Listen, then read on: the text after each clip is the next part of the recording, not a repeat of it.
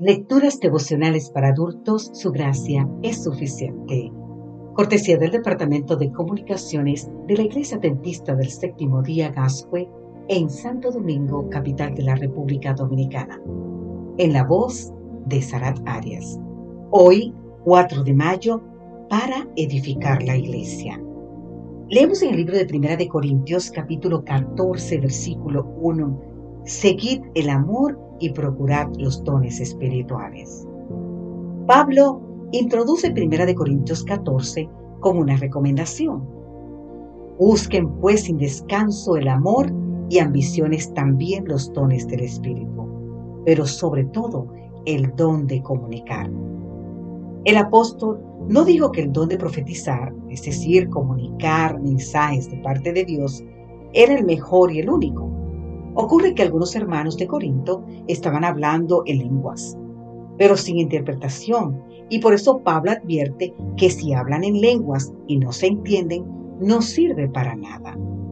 El apóstol reconoce y afirma, doy gracias a Dios que hablo en lenguas más que todos vosotros, pero en la iglesia prefiero hablar cinco palabras con mi entendimiento, para enseñar también a otros que diez mil palabras en lengua desconocida.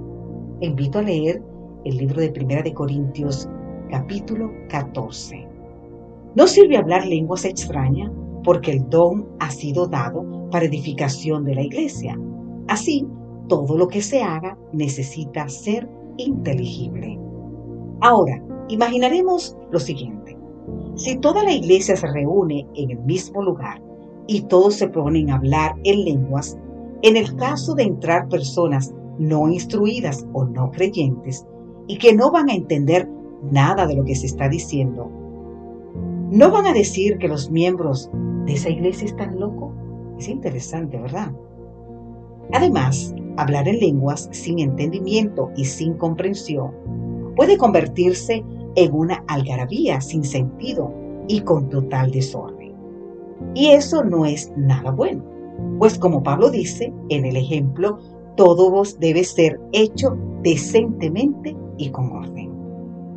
Eckhart Muller dice que claramente el don de lengua puede ser entendido mejor como el don de hablar idiomas extranjeros existente sin haberlos estudiado antes.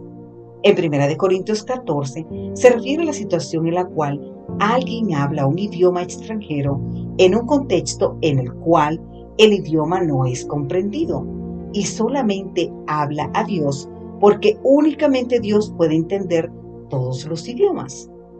El don de lenguas en Corinto era un don genuino del Espíritu Santo, pero era usado incorrectamente. Consecuentemente, la iglesia fue instruida por Pablo para que regrese al uso correcto de los dones, de los dones espirituales, con la intención de que pudieran convertirse en una bendición y no en un obstáculo para los creyentes y no creyentes. Los talentos que Cristo confía a su iglesia representan especialmente las bendiciones y los dones impartidos por el Espíritu Santo.